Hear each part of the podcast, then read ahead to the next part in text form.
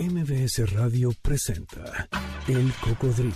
El reloj de la Torre Latinoamericana está marcando las 4 de la tarde con un minuto en este sábado 22 de abril, el año 2023.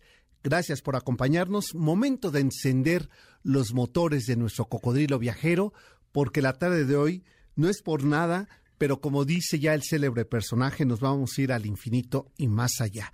De esto vamos a hablar la tarde de hoy, es decir, de los eclipses. Así es que aquí comenzamos. Mucho antes de la llegada de los españoles a nuestro país, Moctezuma II se preocupó por algunas señales divinas que se estaban presentando, los llamados presagios funestos. Diez años antes de la llegada de los conquistadores a nuestro país, es decir, en 1509, se presentó el primer presagio funesto. Un cometa atravesaba el cielo del Valle de México. Para los mexicas, esto era una señal de mal augurio o un descontento de los dioses. Los aztecas relataban que tenían forma de una espiga de fuego, de una aurora, como si el cielo estuviera punzando y a su vez arrojaba fuego. De acuerdo con varias crónicas del siglo XVI, el 13 de abril de 1325, el año 2 Cali, se fundó la gran ciudad que se volvería inmortal en las páginas de la historia, la llamada ciudad México Tenochtitlan.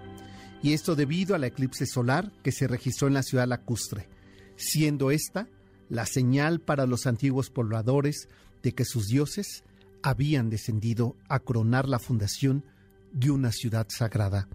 Tenochtitlan. Aunque hay evidencia de que la ciudad se estableció años antes, los mexicas decidieron tomar esa fecha y esa señal, aquel eclipse como la oficial, registrándola en sus crónicas y códices con finales para legitimar y propagar esta idea de una ciudad nueva. Este tipo de fenómenos naturales eran especialmente venerados y esperados entre las civilizaciones mesoamericanas, como fueron las culturas mayas, otihuacanas, toltecas y durante el periodo posclásico de los mexicas. Para el pueblo de Huitzilopochtli, los eclipses representaban la lucha eterna entre el día y la noche, entre el sol, representado por la deidad Tonatiuh, y la luna representada por Coyosauqui Mestli.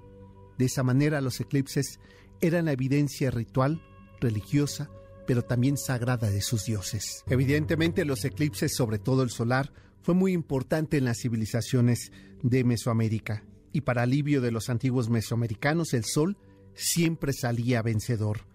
Realizar este ajuste calendárico refrendaba su visión de ser un pueblo elegido, cuya principal función era mantener en completa armonía la maquinaria universal a través de constantes guerras sagradas, cuyo principal propósito era hacer prisioneros para sacrificarlos y alimentar al sol con su sangre y corazón.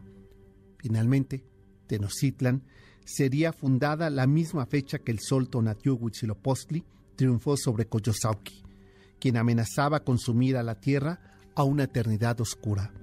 Esta batalla está representada magistralmente en el mural ubicado eh, a la entrada de mano derecha del Museo Nacional de Antropología, obra de Rufino Tamayo, y que representa justamente el jaguar, que es la noche, y la serpiente emplumada, que es el día. El pasado 20 de abril, hace unos días, eh, acaba de ocurrir un eclipse solar híbrido, es decir, que es un fenómeno muy especial, ya que primero comienza con eclipse anular y mientras pasa el tiempo, la sombra se apodera de la luna y se va convirtiendo en una categoría total por unos minutos. Posteriormente regresa a su fase anular.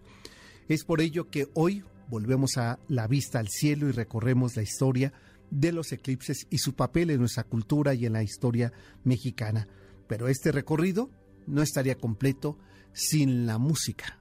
Y esta tarde, la rocola del cocodrilo suena así. Ya la reconocieron y si ustedes vieran a Janine, está ahí con los buenos sentimientos, bailando al ritmo de Nina Simone, la reina de los buenos sentimientos. Nina Simone fue muchísimo, pero muchísimo más que la cantante de jazz, la mejor artista de la segunda mitad del siglo XX donde además también hay que incluir a hombres en una erudita de la clásica del soul, del canto lírico, del gospel, del pop, del blues y de lo que se le pusiera por delante y le interesara, especialmente el folk. Sí, El folk sería la palabra que mejor eh, reúne lo que Eunice Kathleen Waymont eh, fue con su música, sobre todo porque es el género que mejor conecta con otra cosa que también fue.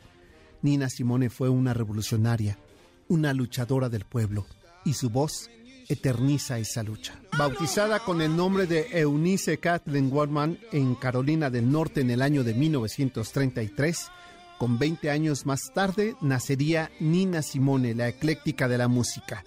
De casta le viene la galga.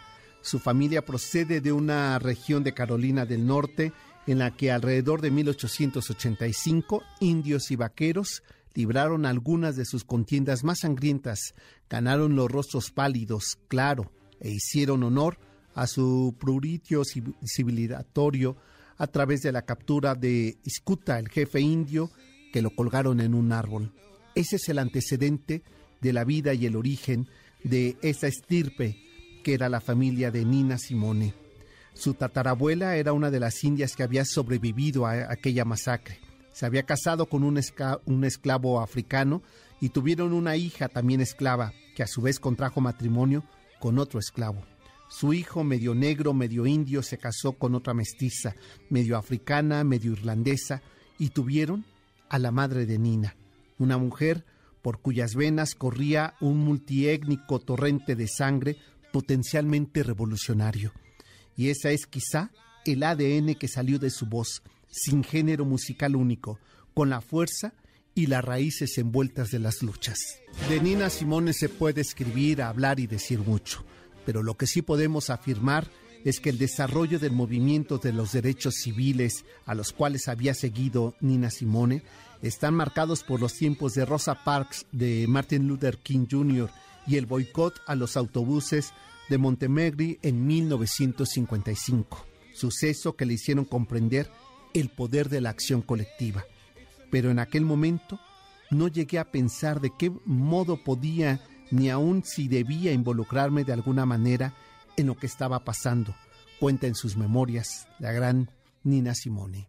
A través de la música, de su voz y de los colectivos eh, insurgentes y revolucionarios eh, sobre los derechos de los negros en Estados Unidos y de los pueblos africanos, Nina Simone se uniría a un grupo de escritores negros donde triunfaría con una de las obras más importantes en 1958 en Broadway, Un lunar en el sol. A partir de esa revelación final, llegó su primer viaje a África a finales de 1961. Voló a Lagos como parte de un grupo formado por una treintena de artistas e intelectuales afroamericanos bajo el cartel de AMSAC, la Sociedad Estadounidense de Cultura Africana.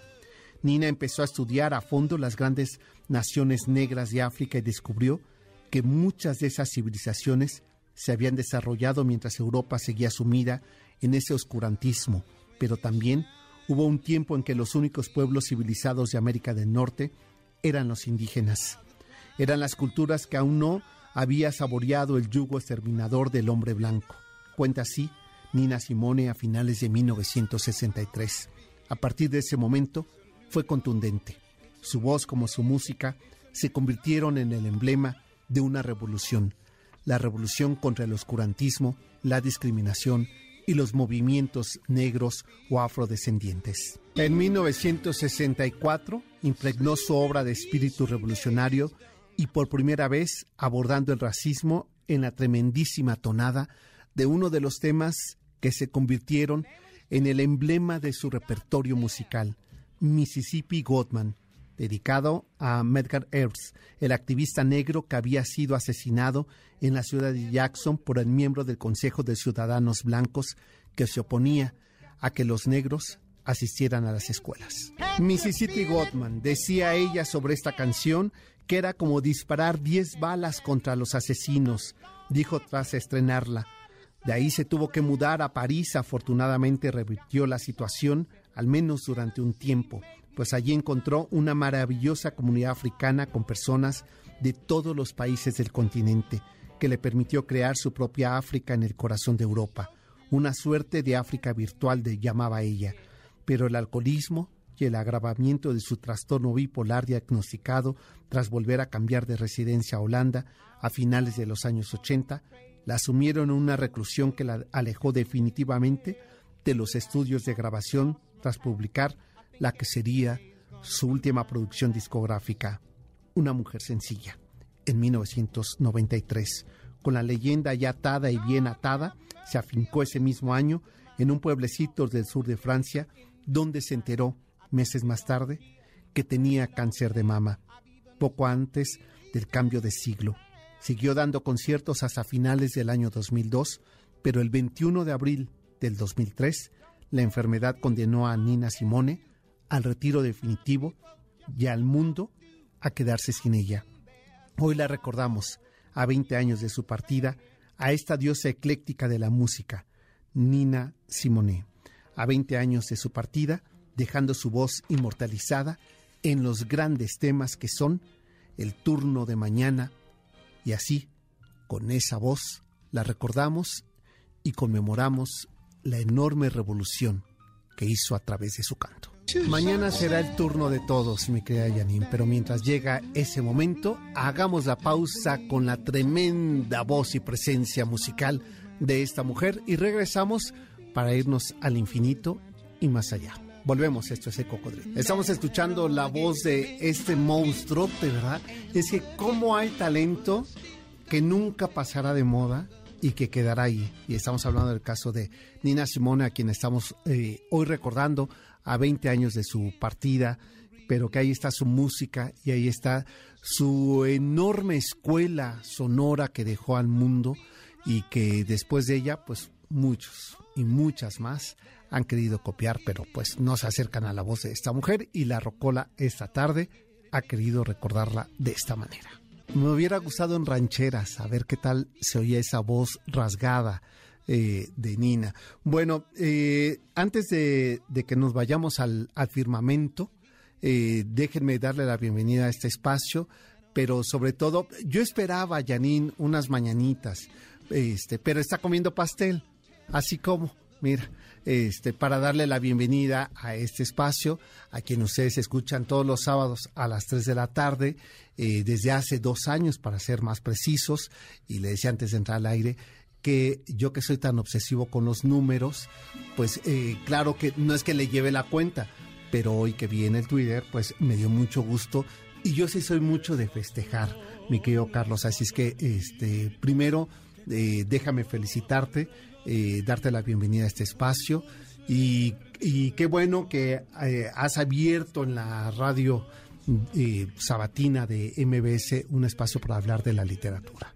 No, no, al contrario, Sergio, muchas gracias por este espacio que además no lo habíamos planeado. No. Pero me sumo a tu festejo. Ah, bueno, me parece bien. Es que fíjese que antes de entrar a leer me estaba reclamando que yo nunca lo invito al programa, lo cual es cierto, pero es que yo nunca invito a nadie, ¿verdad, Janine?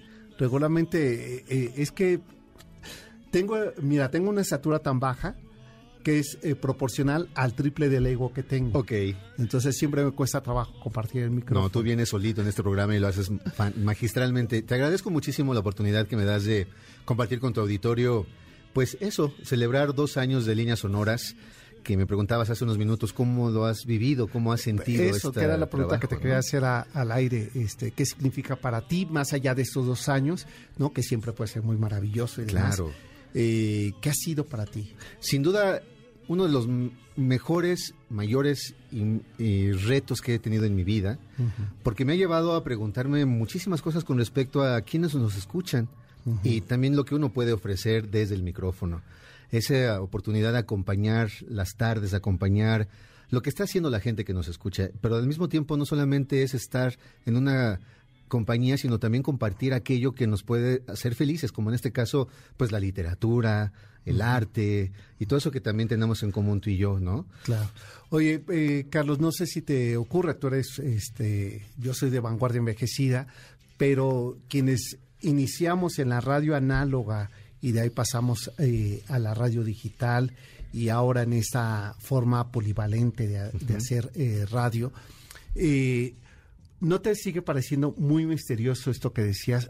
No acabar de saber quién es el otro que está ahí eh, escuchando y compartiendo y cómo puede eh, un contenido de un programa eh, generar eh, la conversación. Y puede llegar a diferentes lugares en el momento menos imaginado. Porque además ya con la oportunidad de los podcasts, por ejemplo, de las grabaciones que están ahí en un, en un repositorio y que la gente lo puede poner play cuando quiera y donde quiera, creo que es la oportunidad también de seguir haciendo que lo que compartimos vaya teniendo otro tipo de eco y otro tipo de realización.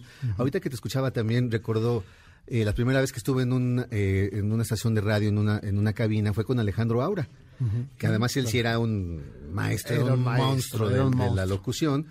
Y, de la literatura. Y de la literatura, por supuesto, un gran poeta, que además, bueno, fue mi maestro en muchos sentidos, pero él tenía como esa facilidad de entender quién lo estaba escuchando. Y entonces hacía programas como muy a la medida de su auditorio. Y llegaba a, personas con diferentes tipos de sensibilidades, musicales, eh, de, literatura, pero también hablaba de la comida.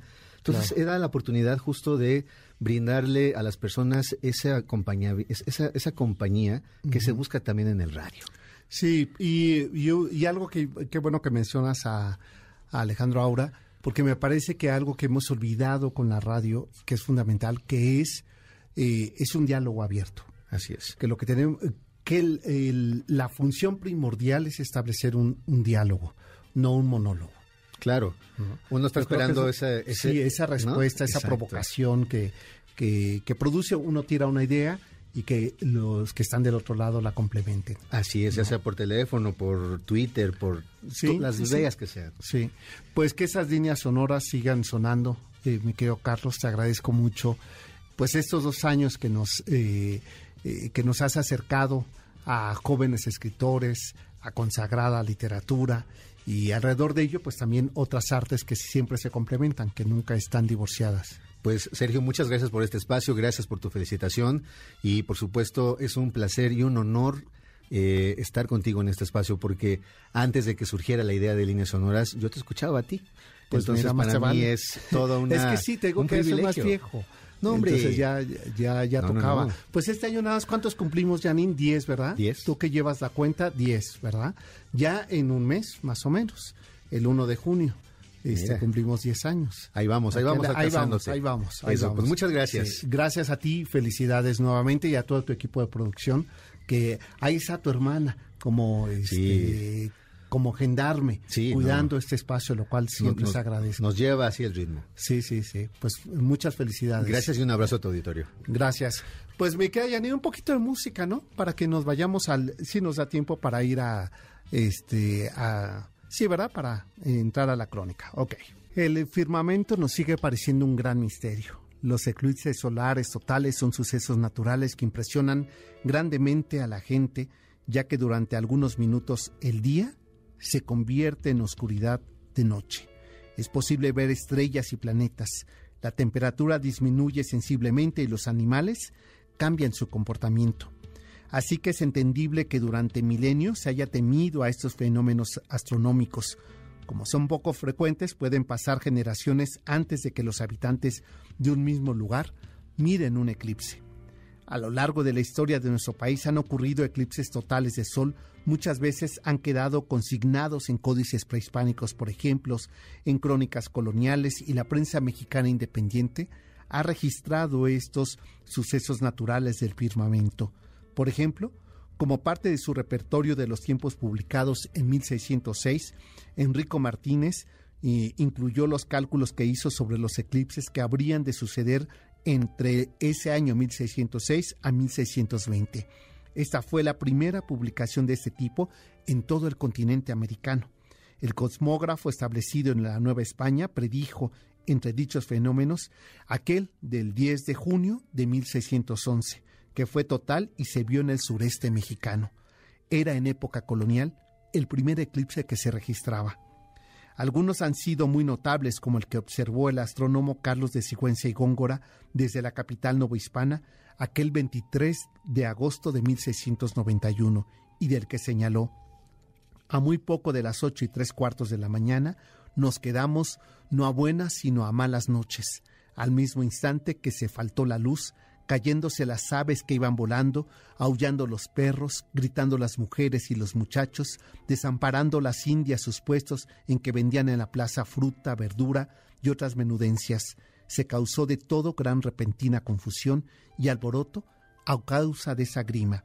Era el 23 de agosto de 1691 y un eclipse solar total había inundado las calles de la ciudad novohispana. Vamos a hacer una pausa y regresando seguimos recorriendo eclipses. ¿Tú recuerdas uno, mi crea Yanin?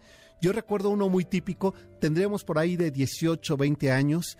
Yo me fui al Museo de Antropología, me dieron aquellos dentecitos, recordarás, para verlo y no vi absolutamente nada. Vamos a la pausa y volvemos. Esto es el cocodrilo, la tarde de hoy, eclipses. Pues seguimos nosotros, mi querida Janine, recorriendo eclipses, la historia de los eclipses en la Ciudad de México. Eh, como son fenómenos que ocurren con mucha distancia en el tiempo, pues eh, no tenemos eh, mucho estos registros en la, en la memoria colectiva. A veces pasan más de dos generaciones para que se vuelva a repetir. No quiere decir que no se lleven a cabo estos fenómenos, Decíamos hace un momento que el pasado 20 de abril pues tuvimos uno, el primero de este año, muy importante y según los eh, astrónomos eh, representaba un, uno de los sucesos eh, más esperados desde hace más de 20 años en el mundo. Entiendo que hacia el norte del país se logró apreciar y el, y el sur del continente también fue posible apreciarlo. Aquí en, en el centro de la República Mexicana, pues no fue posible verlo y los este, astrólogos también han hecho varias reflexiones sobre este fenómeno. Pero nosotros vamos a seguir recorriendo los que sí se lograron ver en esta ciudad y en ese eh, siglo XVII, pues ocurrieron entre el siglo XVII y el XVIII varios de estos fenómenos que marcaron eh, sorpresivamente la historia de la Nueva España. Hace un momento, antes de la pausa, estábamos hablando de uno de los grandes pensadores, amigo personal, eh, gran defensor de Sor Juana, Carlos de Sigüenza y Góngora, de quien tenemos, gracias al registro que él hizo de esto y otros fenómenos y otros sucesos importantes en México, el día de hoy se conservan en el archivo histórico del Centro Histórico de la Ciudad de México su, su gran colección de obra que se hace llamar el Códice de Sigüenza, pues Carlos de Sigüenza y Góngora, a diferencia de la mayor parte de los pobladores de la Nueva España, sabía que el fenómeno, el fenómeno de eclipse iba a presentarse, de manera que desde la noche anterior preparó los instrumentos para estudiarlo y en su escrito declaró que estaba muy alegre de haber podido contemplar un acontecimiento como el que se había presentado en la Nueva España aquel 23 de agosto de 1691. Otro ilustrado, Felipe de Zúñiga y Ontiveros, calculó que ocurriría un eclipse en la parte central de la Nueva España el 13 de mayo de 1752. Asimismo, el astrónomo Antonio de León y Gama predijo que el 24 de junio de 1778, visto también desde la Ciudad de México, otro de estos eclipses. Por desgracia, él solo pudo contemplar una parte del fenómeno debido a que las nubes cubrieron la unión del Sol y la Luna durante la mayor parte del tiempo que duró este eclipse total del Sol. Durante el siglo XIX hubo varios eclipses en el mundo, pero solo dos se pudieron observar en su fase total en México. Eh, uno de ellos es el que calculó atinadamente y predijo Francisco Díaz Covarrubias aquel 25 de marzo de 1857 y el que ocurrió el 28 de mayo de 1900. Respecto al primero, el de 1857, el periódico El Monitor Republicano, el 16 de marzo del 57, el astrónomo Díaz Covarrubias mostró sus cálculos sobre la hora en que iniciaría el eclipse cuando el oscurecimiento sería total y el momento en que terminaría. Sin embargo, México estaba viviendo uno de los momentos más críticos, las leyes de reforma, la separación de la Iglesia y el Estado, y se consideró en aquel 1857, cuando ocurrió este eclipse, que era una de las herejías eh, que había marcado la Iglesia Católica si desestimaba la idea de separar el Estado y la Iglesia por parte de Benito Juárez. De ahí se consideró que este eclipse marcó y oscureció la carrera política del de eh, presidente oaxaqueño. Eh, en el periódico la, Enseña Republicana de Durango se dijo que los habitantes de la ciudad habían podido observar un espectáculo sublime grandioso y sorprendente, aquel que se había eh, originado en aquel 1900. Eh, de acuerdo con la periodista que narró el hecho, el eclipse inició a las 4.10 de la tarde y una hora después la oscuridad era completa. Se vieron clara y distintivamente las estrellas del firmamento y las luces artificiales alumbraban como eran las tinieblas de la noche.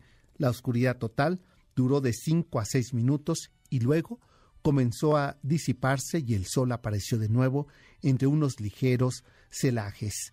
La gente que a esa hora caminaba por las calles y la plaza principal de Durango se aterrorizó durante el momento de oscuridad total. Algunos corrieron en diferentes direcciones y otros pidieron misericordia. Sin embargo, todo volvió a la tranquilidad cuando la luz regresó.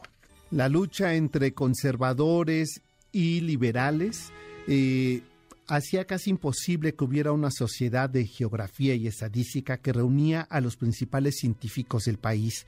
Eh, al dar su informe sobre lo realizado en 1857, señalaron que lograron avanzar a pesar de las graves dificultades que había tenido en contra por la inestabilidad del país, de sus hombres y sus cosas.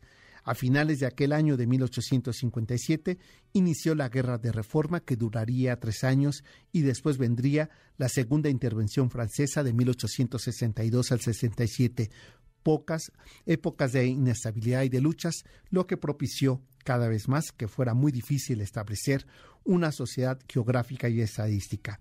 Pero posteriormente, en las presidencias de Juárez y Sebastián Lerdo de Tejada, fue posible apoyar más la investigación científica mediante instituciones como el Museo Nacional.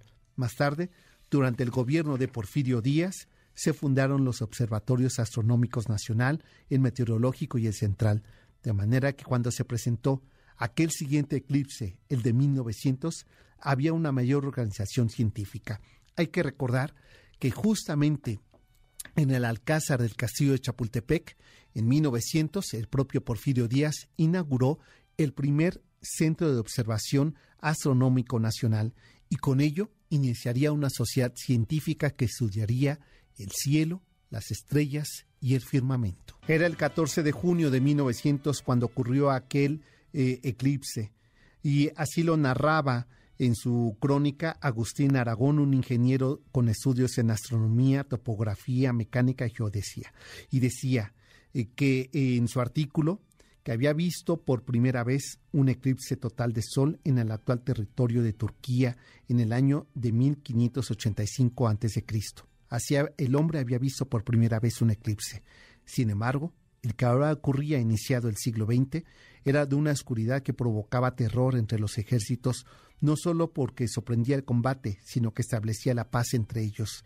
Es por ello que el eclipse del 14 de junio de 1900 vaticinaba un periodo de estabilidad, como lo dijo en su crónica, pero en realidad se trataba de un artilugio político que el propio Díaz había argumentado que incluso hasta el universo había creído que se, eh, que se quedara en el poder por más tiempo.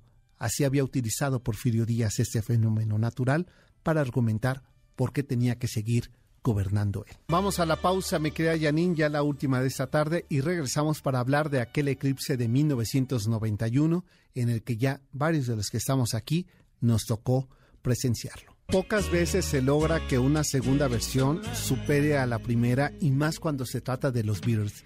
Y aquí tenemos la versión que hace eh, Nina Simone a ese tema de los Beatles, que me parece, como bien dice Janine, de las mejores. Entre festejos, entre las estrellas, entre las nubes y entre mi edad, se me había olvidado que tengo invitaciones para ustedes.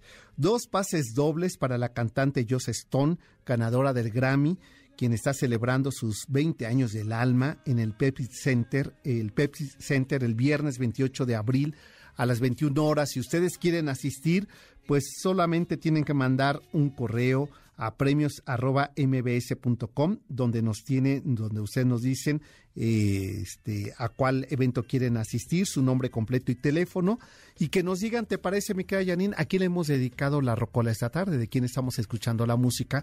Y pues está muy fácil, acabamos de decir el nombre. Pero también si ustedes eh, se les antoja una experiencia cultural de la auténtica China, pues los invito a Shun, la experiencia cultural eh, china, el 4 de mayo al Auditorio Nacional. Ahí tengo un pase doble. Escríbanos también a premios.mbs.com.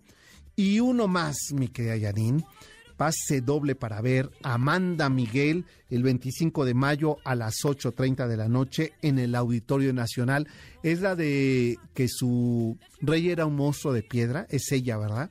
Bueno, pues, eh, y eh, pues tenemos pase doble para Amanda Miguel. Lo único que tienen que hacer es mandando un correo a premios arroba mbs.com. Nos dicen a qué evento quieren ir, su nombre completo, un teléfono y la respuesta a quién está dedicada la música la tarde de hoy aquí en el Cocodrilo. Premios arroba mbs.com es donde tienen que mandar su respuesta. El 11 de julio de 1991, la Ciudad de México vivió uno de los momentos astronómicos más importantes de su historia. Ese día de verano, poco antes de las 2 de la tarde, un eclipse solar, el más largo del siglo XX, irrumpió en la urbe durante 6 minutos y 54 segundos generando una sombra pronunciada que fue observada por millones de personas alrededor del mundo. Por su parte, para poder atestiguar el fenómeno de la Ciudad de México, suspendieron sus actividades y subieron a las azoteas para ver cómo el disco lunar cubría al sol. De un instante a otro llegó la noche, bajó la temperatura, los perros ladraban y los pájaros volaron desconcertados a los árboles. Los que no pudieron o no quisieron verlo directamente presenciaron el eclipse desde la pantalla de televisión donde la programación habitual había sido interrumpida y estaba dedicada a la transmisión absoluta del cielo. Aquella jornada, Jacobo Zabrudowski y Talina Fernández comentaron durante horas los pormenores de lo que pasaba en el firmamento y contaron juntos los segundos que faltaban para que el eclipse entrara a su fase total. En tanto, los comerciales oficiales hechos en el gobierno de Salinas de Gortari advertían una y otra vez de los riesgos que tenía ver el fenómeno sin la protección adecuada. En aquella época el eslogan más conocido y repetido por todos los comentaristas y conductores de radio y televisión era te puedes quedar ciego. Aunque no conservo, aún recuerdo aquellos lentes, que era esa eh, fajita eh, este, en color plateada, que nos entregaban unos 15 centímetros más o menos eh, medían y tenía la leyenda de quieres ver el eclipse, hazlo con esto si no te quieres quedar ciego. Y la invitación para que uno fuera al Museo de Antropología para poderlo observar. Éramos tantos. Eh, de, de un momento a otro y debido a mi estatura no lo pude ver, pero lo que sí disfruté fue aquella algarabía con aquellas pantallas que se colocaron donde todavía estaba eco el sistema de noticias y ahí, desde ahí, Talina Fernández y Jacobo Zabrowski hicieron la transmisión de lo que sería el fenómeno natural más importante del siglo XX, aquel 11 de julio de 1991. Se trataba del eclipse sol. Pues momento de despedirnos, mi querida Janine. Ya está el doctor Zagal. Trajo sus juguetes, ¿verdad? Y algunas historias que no tiene de infancia, que es de lo que nos va a platicar la tarde de hoy aquí en su banquete. Pues sigan con la programación de MBS 102.5 y la próxima semana les cuento que tenemos buenas noticias que compartir con ustedes, pero eso será la siguiente semana. Pásenla bien hasta entonces. MBS Radio presentó El Cocodrilo. Nos escuchamos el próximo sábado aquí en MBS 102.5.